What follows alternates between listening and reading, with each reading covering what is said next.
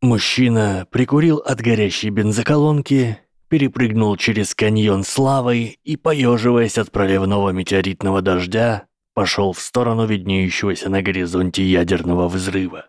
Его слегка покачивало от землетрясений, накатывающиеся цунами норовили затушить сигарету, а торнадо силились сдуть его с курса. Однако тяжеленные стальные шары в штанах, а также вера в то, что с ним точно ничего не случится, вселяли уверенность. Кроме того, он был бессмертным.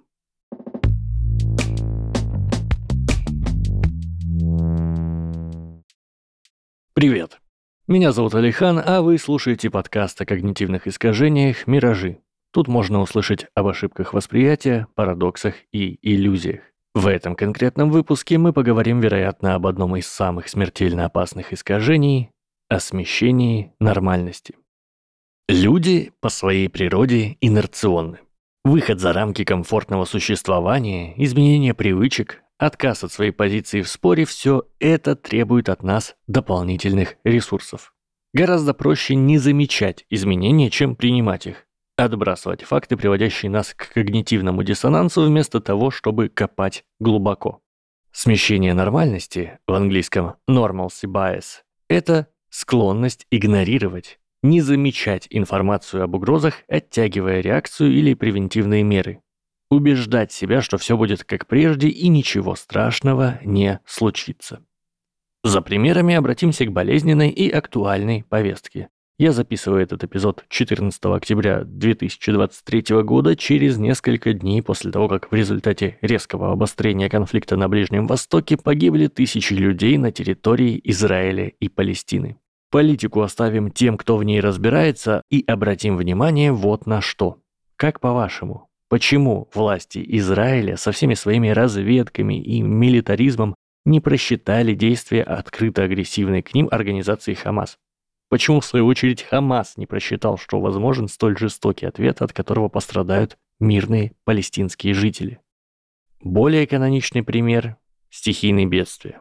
Получая предупреждения о стихийных бедствиях и катастрофах, люди отказываются покидать свои дома и принимать меры предосторожности. Вспомните, как много ваших знакомых в ковидные времена пренебрегали прививками. Подумаешь, сосед умер. Меня-то это точно не коснется, я особенный. Или сфера строительства. Неужели сотрудники строительных компаний, возводящие неподготовленные дома в сейсмоактивных районах, которые потом складываются как карточные домики, настолько кровожадны и беспринципны, что с легкостью готовы отправить на тот свет людей ради взяток и откатов. Конечно, нет, однако им легче игнорировать опасность, верить в то, что их пронесет, не замечать потенциальной опасности, чем удерживать во внимании информацию об угрозах. Вопреки расхожему мнению, Помпеи погибли не сразу и пеплом засыпало не всех. Примерно 9 десятых жителей успели покинуть город. Но даже так тысячи людей погибли до последнего, веря в то, что с ними ничего не случится. Часто признаки опасности не так очевидны, как сирена воздушной тревоги или смс предупреждающая о шторме. Смещением нормальности можно объяснить многие грандиозные провалы в бизнесе. Nokia недооценили опасность изменяющихся трендов и прозевали рынок смартфонов. Кодек похожим образом выбыл из игры фотогигантов. Яху когда-то не купила Google, ведь что им сделает какой-то там молодой маленький конкурент, когда они великий поисковик Яху? В чем же причины отклонения? Во-первых, в случае с угрозами на нас действует предвзятость подтверждения. Так как нормальная, привычная нам картина мира не включает в себя опасности и угрозы, мы обращаем больше внимания на ту информацию, которая подтверждает эту картину мира. Во-вторых, можно рассмотреть смещение как частный случай механизма избегания.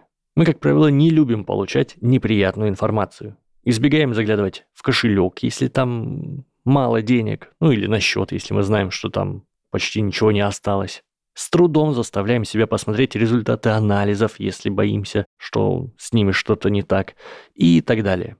Наконец, в-третьих, склонности к оптимизму и, как и пару выпусков назад, я снова пообещаю, что об этом искажении мы поговорим с вами позже в отдельном выпуске. Есть и некоторые дополнительные факторы, которые пусть и не объясняют наличие эффекта, но усиливают его.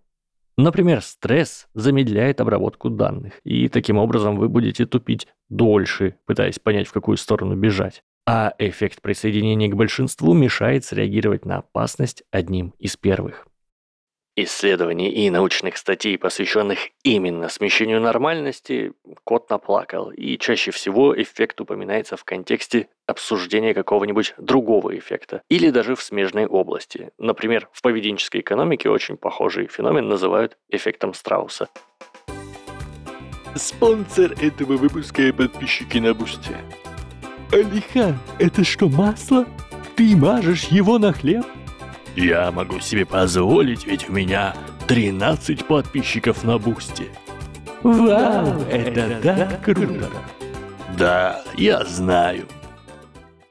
Практическая часть.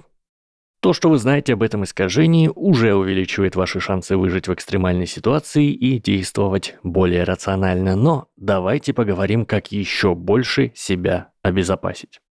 Совет на все времена – тренируйте решительность. Чем более решительно вы действуете в маленьких повседневных делах, тем легче вам будет сделать что-то первым, например, эвакуироваться из горящего здания и подать пример остальным. Кроме того, это снизит вероятность впасть в состояние миллинга, когда вместо того, чтобы спасать свои жизни, люди бестолково хаотично бегают и спрашивают друг у друга, мол, что случилось? А это точно? А кто вам сказал? А что делать? Ой-ой-ой.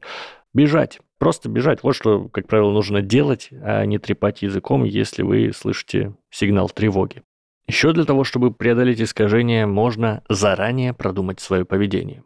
Обычно с этой стороны нам помогает государственная машина. МЧС выпускают брошюры и памятки, в школах проводят уроки ОБЖ, на стенах в общественных местах можно найти инструкции по эвакуации и планы строений. И вот только, как правило, все эти прекрасные начинания упускают важный момент не дают точного ответа, когда и почему в реальности, а не в теории, нужно действовать. Общая информация для всех не воспринимается всерьез. Всех в школе учили, что при звуках сирены нужно срочно покинуть помещение, а на деле только самые сознательные, либо те, кому довелось побывать и выжить в реальном пожаре, действительно сразу валят куда подальше при ее звуках. Чтобы сделать эту информацию более персонализированной, выпишите на листок возможную цену действия и бездействия для реальной ситуации и для ситуации, когда это ложная тревога. Спросите себя, что вам важнее? То, что вы во время ложной тревоги получите некое легкое э, пренебрежение и улыбки коллег, которые разочек назовут вас перестраховщиком, или вам ценнее то, что в случае реальной опасности вы сохраните вашу жизнь? А ваша жизнь – это, между прочим, самое дорогое, что у вас есть. Это был подкаст о когнитивных искажениях «Миражи» и я, Алихан.